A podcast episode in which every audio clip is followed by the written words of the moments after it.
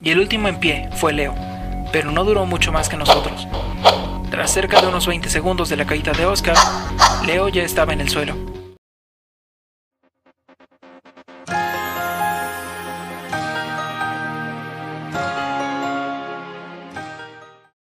La vida entre los zombies, capítulo 8. Las bases de una ciudad. Para nada. Lo hice porque, de no haberlo hecho, podrían habernos lastimado.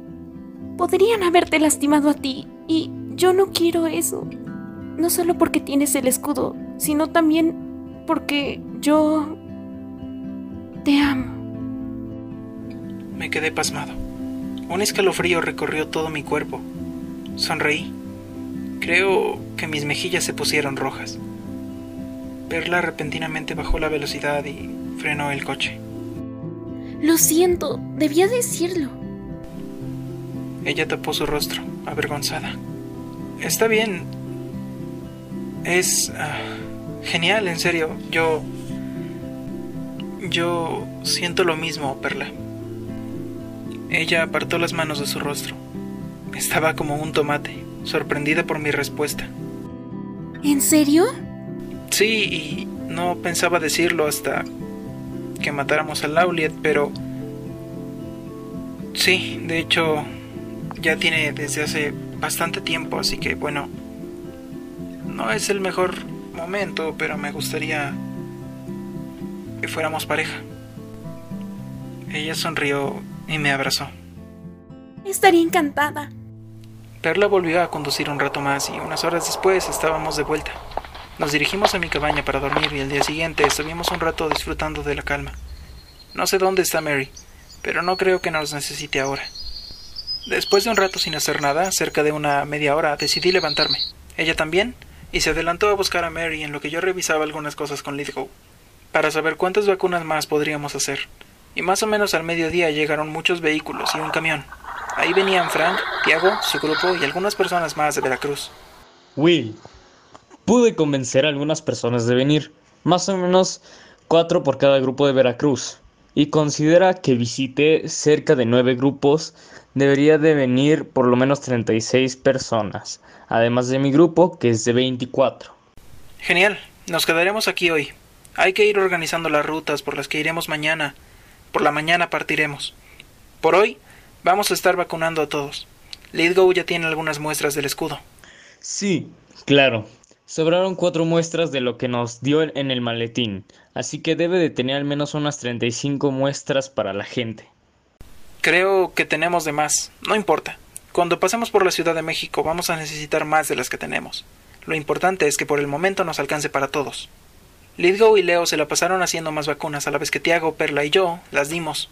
Mientras tanto, Frank y Mary recogían comida de nuestros cultivos y algunos amigos de Tiago cazaban para que todos pudiéramos cenar.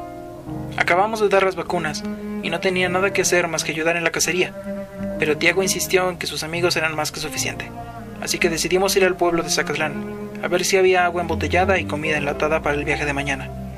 Y de paso, me gustaría buscar alguna muda. Nos hemos estado bañando en la cascada sin nada más que ponernos, así que un cambio de ropa no vendría nada mal. Una vez en el pueblo encontramos todo lo que necesitábamos y además también tuvimos suerte, pues había armas en el suelo, Probablemente eran gente que no pudo evitar la mordida, o bien que se les cayeron las armas en el escape. No me sorprende que abunden las armas. Después de todo, la fábrica de armas Trejo no se encuentra muy lejos. Además de eso, Tiago y algunas personas más que nos acompañaban decidieron por capricho tomar algunos instrumentos musicales. Vi baterías, guitarras y teclados en los vehículos. Me pareció curioso. Definitivamente no era necesario. Pero no estaba mal querer divertirse un poco. Comenzó a anochecer y muchos decidieron dormir al aire libre. Las cabañas no alcanzarían para todos, y nosotros decidimos dormir junto a los demás también. Esa noche nadie usaría cabañas. Se prendieron fogatas y se colocaron troncos alrededor. La gente conversaba tranquilamente. Tiago parecía estar planeando algo, pero no sé qué exactamente. Es evidente que involucrará los instrumentos. Entonces, Leo, Tiago y algunos de sus amigos comenzaron a tocar con diversos instrumentos. Algunos se les unieron con un ritmo a mano, otros tratando de crear ritmos con ollas, palos, sartenes.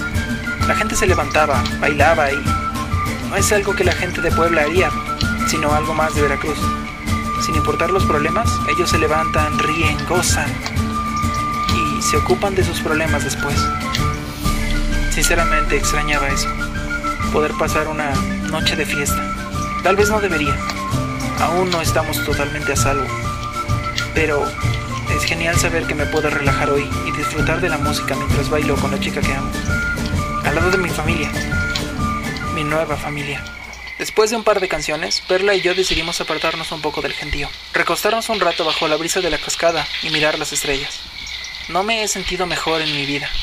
Pensaba que en un apocalipsis zombie yo sería el tipo de personas que solo sufren, pero aquí estoy, disfrutando de una noche serena, sabiendo que soy importante para mucha gente y que todos ellos dependen de que mis planes funcionen.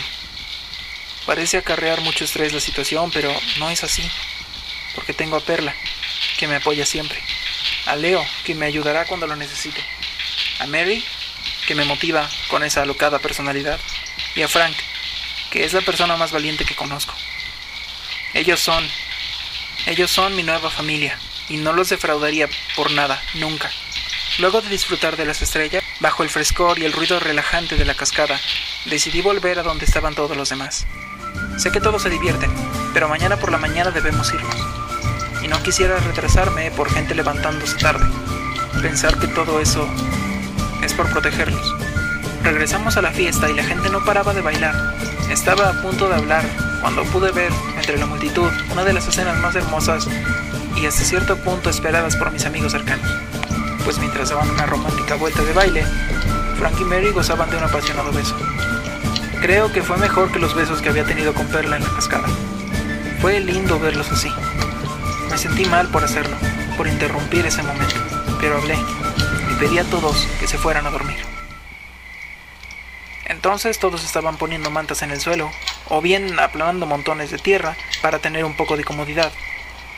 Mary y Frank pasaron junto a Perla, Leo y yo. Vaya beso. Me habría gustado verlo desde el inicio.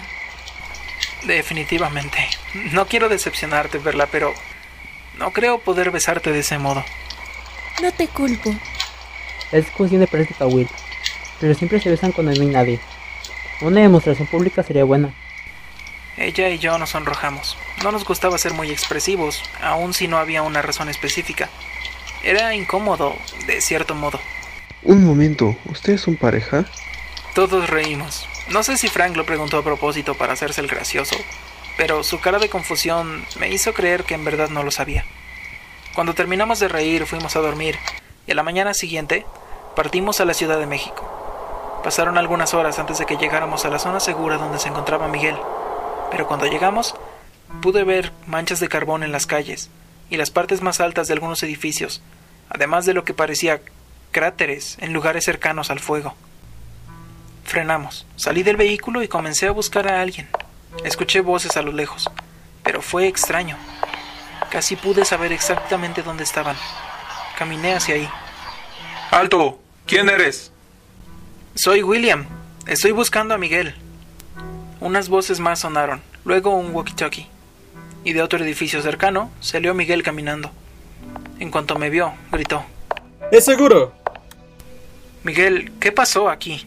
Hace tres días estábamos todos en las actividades de siempre, pero unos helicópteros sobrevolaron esta zona y nos vieron. Un soldado bajó. Preguntó por ti cuando le mencioné que ya se habían ido. Disparó y afortunadamente yo no salí lastimado, pero algunos hombres murieron. Maté al soldado, pero entonces nos comenzó a disparar un helicóptero. Un hombre le dio con una bazuca y los otros dos helicópteros ya se habían ido para cuando nos dimos cuenta.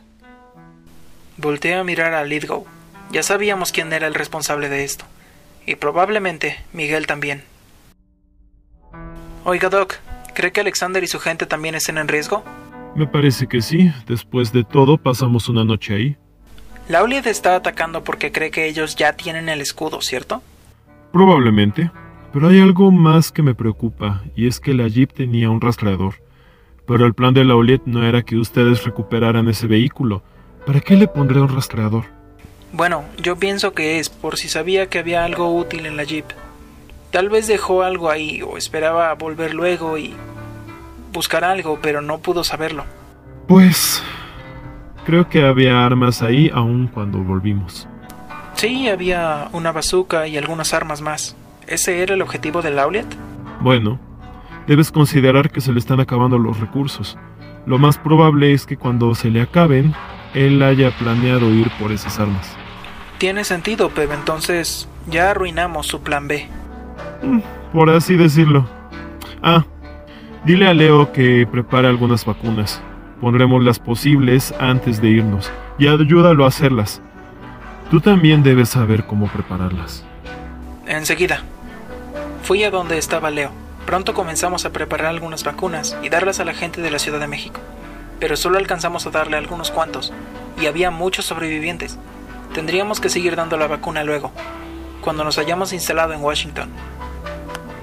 Una vez acabamos, era más o menos mediodía, nos iríamos de ahí sin importar dónde anocheciera. No era seguro estar en la ciudad. Lauliet podría encontrarnos muy fácilmente, y mientras más tardáramos, más riesgo corríamos. Así que salimos, y después de varias horas anocheció. Estábamos entre Zacatecas y Guanajuato. Buscamos un lugar donde pudiera quedarse más gente. Encontramos un vecindario. Había zombies dentro de algunas casas, pero eran muy pocos para representar un peligro, así que decidimos quedarnos ahí a dormir. Durante la noche, Leo y yo creamos vacunas para distribuirlas la mañana del día siguiente. Lidgow nos pidió que descansáramos, pero no estamos dispuestos a que la gente corra peligro. Así que seguimos trabajando. Mientras que por otro lado, Lidgow, motivado por nuestro entusiasmo, decidió seguir buscando fórmulas para una cura más efectiva. Oiga, ¿dónde exactamente nos estableceremos en Washington? Hay que planificarlo mejor. Aún hay mucho que decidir. Dame un momento. Luego de un par de minutos, Lidgow terminó algunas operaciones. Bueno, primero que nada, en cuanto a dónde nos instalaremos, estoy planeando buscar un lugar con varios edificios y rodearlo con una muralla. ¿Una muralla? ¿Cómo haremos una muralla? Tenemos arquitectos en la Ciudad de México y tal vez Alexander también tenga algunos más. Bueno, Alexander dijo que trataría de ayudarnos, pero ¿en serio cree que vendrá a Washington? Si nuestra teoría de que Lauliet los atacó es cierta, probablemente esté muy de acuerdo. Dios, Alexander podría ahora estar en otro sitio después del ataque de Lauliet, y yo no lo sabría. Pero es verdad, si llegamos a encontrarlo y fue atacado, lo que más debe desear es venganza. Bueno, entonces será una zona con altos edificios y que podamos rodear con murallas. ¿De dónde conseguiremos comida? Muchos de la ciudad aprendieron a cazar cuando la fauna volvió a las calles. Además de que también tenemos gente que sabe cultivar y cosechar. Sin mencionar que seguro habrá comida enlatada cerca. Oigan, otro problema. Si muchos de los que son mexicanos no saben hablar inglés, tenemos que enseñarles o español a quienes hablen inglés. Bueno, una persona de Estados Unidos difícilmente habría tenido un mínimo contacto con el español. En cambio, muchos aquí saben más o menos bien hablar inglés. Y hay otros muchos que lo dominan a la perfección. Solo hay que enseñarles bien a quienes no lo sepan. Que realmente puede analizar bien las situaciones y crear soluciones. Tal vez es una de las razones por las que se lleva con Leo. Él también tiene una gran capacidad analítica. ¡Ay, ¡Maldición! ¿Qué pasa, doctor? No encuentro una forma de hacer una cura rápida, solo como un tratamiento. Ah, pero podemos curar gente. E, Es decir, ¿me lo confirmaría al 100%? Sí, sí podemos. Después de aquella pequeña organización, decidimos seguir creando vacunas. Pronto tendríamos más de las que necesitábamos ahora, pero cuando llegáramos con Alexander, podríamos darles a todos. A la mañana siguiente estábamos guardando las cosas. Tenía una cantidad de sueño horrible. Llegaron Perla y Frank a ayudarnos y nos llevaron a un vehículo para que durmiéramos en el camino a Chihuahua, que es a donde Perla calculó que llegaríamos al anochecer. El viaje comenzó e intenté mantenerme despierto, pero a los pocos minutos de camino cerré los ojos. Descansé por más de mediodía. Cuando desperté estábamos aún lejos. Recordé cómo fue la última vez que recorrimos una distancia tan grande. Lo cansados que estábamos. Aquella vez habíamos tomado una ruta más larga pero de igual forma tardaremos, y más considerando que viene tanta gente. Calculo que detrás nuestro hay al menos unas 350 personas. No puedo estar seguro. Un momento. Hay que saber cuántas personas tenemos en nuestro apoyo. Hay que hacer un conteo y saber los nombres de todos y cada uno de ellos. Se lo plantearé a Lidgo y los demás para comenzar un conteo esta noche.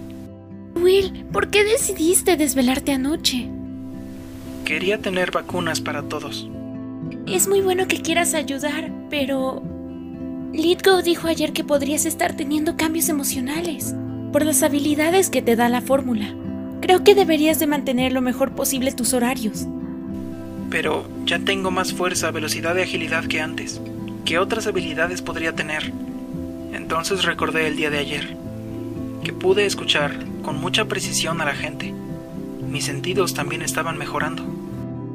Pues según Litgo podría mejorar tu sensibilidad, tu oído, tu olfato, vista. Además de que según no has llegado al límite de tu fuerza. Así que conviene mantener tus horas de sueño en su lugar, para que en caso de necesitar de tus habilidades estés bien descansado. Qué extraño, ayer no me detuvo. Bien, también piensen que podrías estar teniendo algunos cambios emocionales. Así que él también prefiere no quitarte los ánimos cuando los tienes. Ya veo. La fórmula me hace crecer como cuando empieza la adolescencia. Eso podría ser problemático si no puedo controlarme, pero si lo logro, podría mejorar igual o incluso más de lo que ha mejorado Tiago. Cuando estaba anocheciendo, estábamos entrando al estado de Chihuahua, así que comenzamos a buscar otro sitio donde quedarse a dormir. Encontramos unos edificios donde quedarnos, y en cuanto la gente se estableció, Leo, Perla, Lidgo y yo comenzamos a poner las vacunas faltantes, mientras que Frank, Mary, Tiago y algunos amigos suyos estaban haciendo un conteo de todos los que nos acompañaban, tanto de Veracruz como de la Ciudad de México. De nuevo no dormimos en prácticamente toda la noche, pero parecía que esta ocasión no me había afectado, como si mi cuerpo se adaptara al exigente horario nuevo.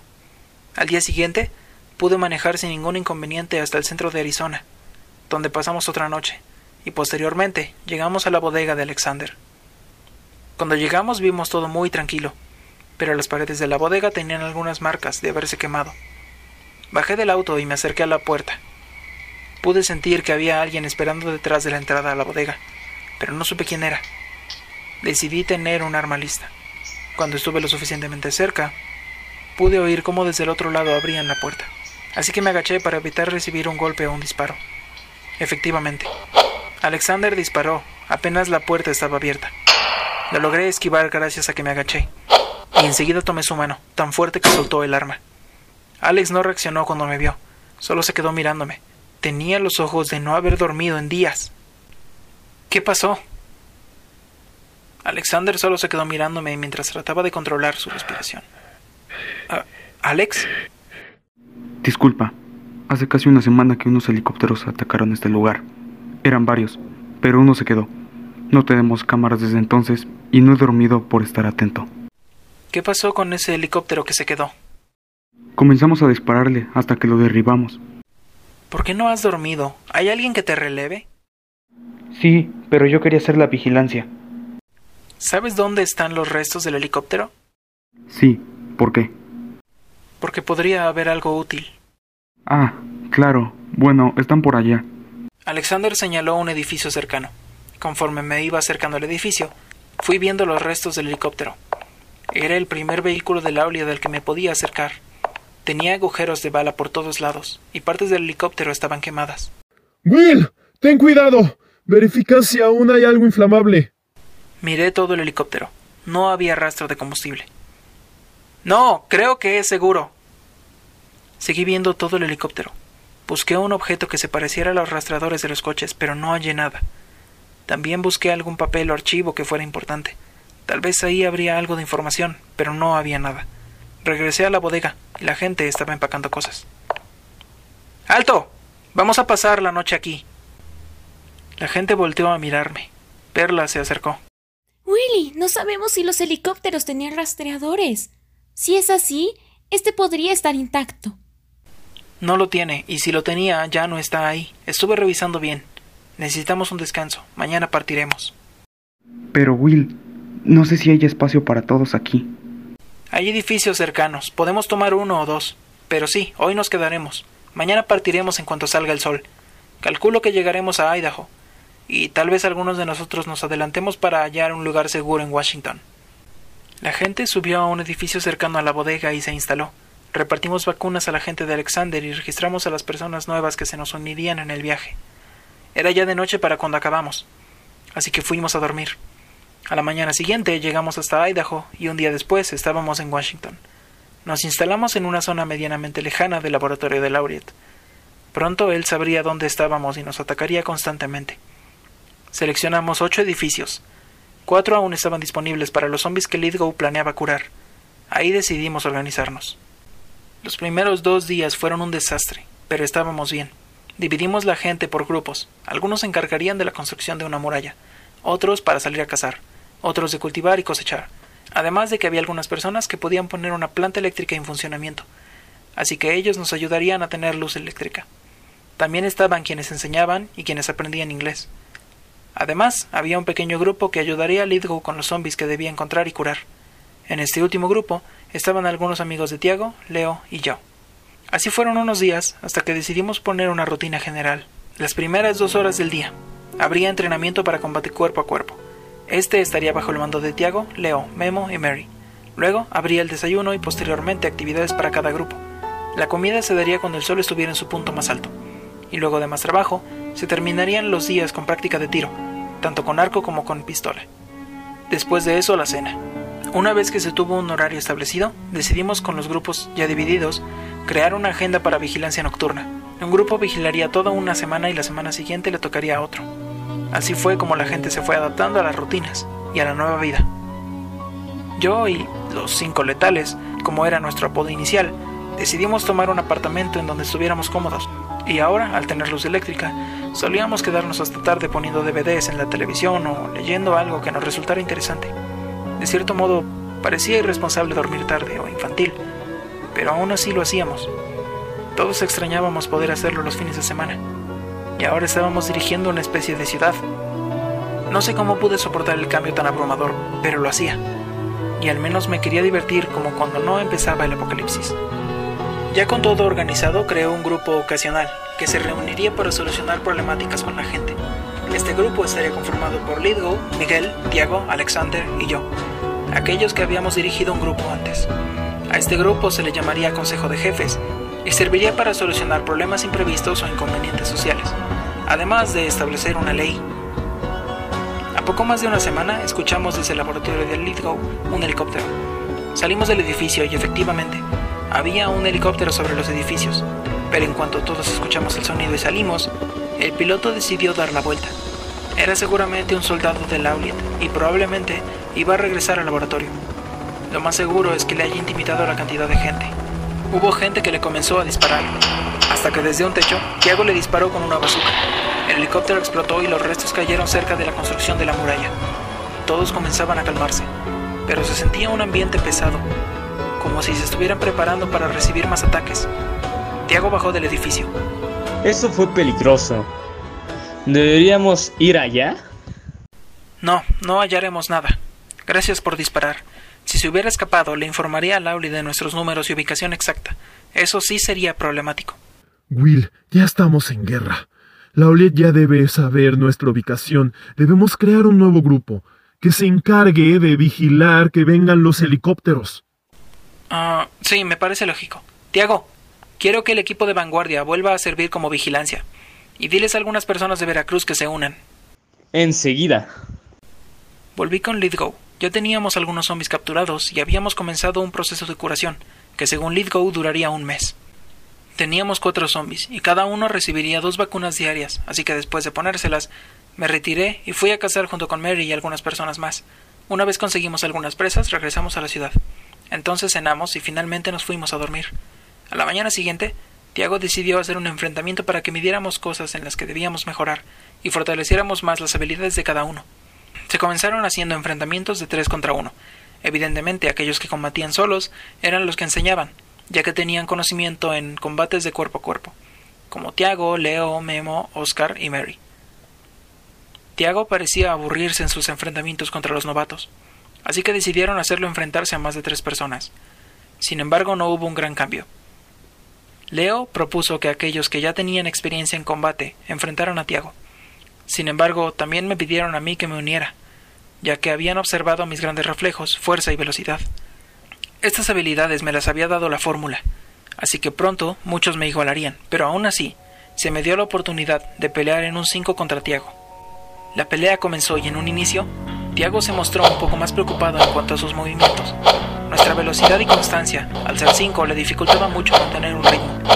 No había podido atacar, más que una o dos veces, hasta que Mary se cansó de no hacerle nada, y se lanzó al ataque más a lo bruto de lo que solía hacerlo.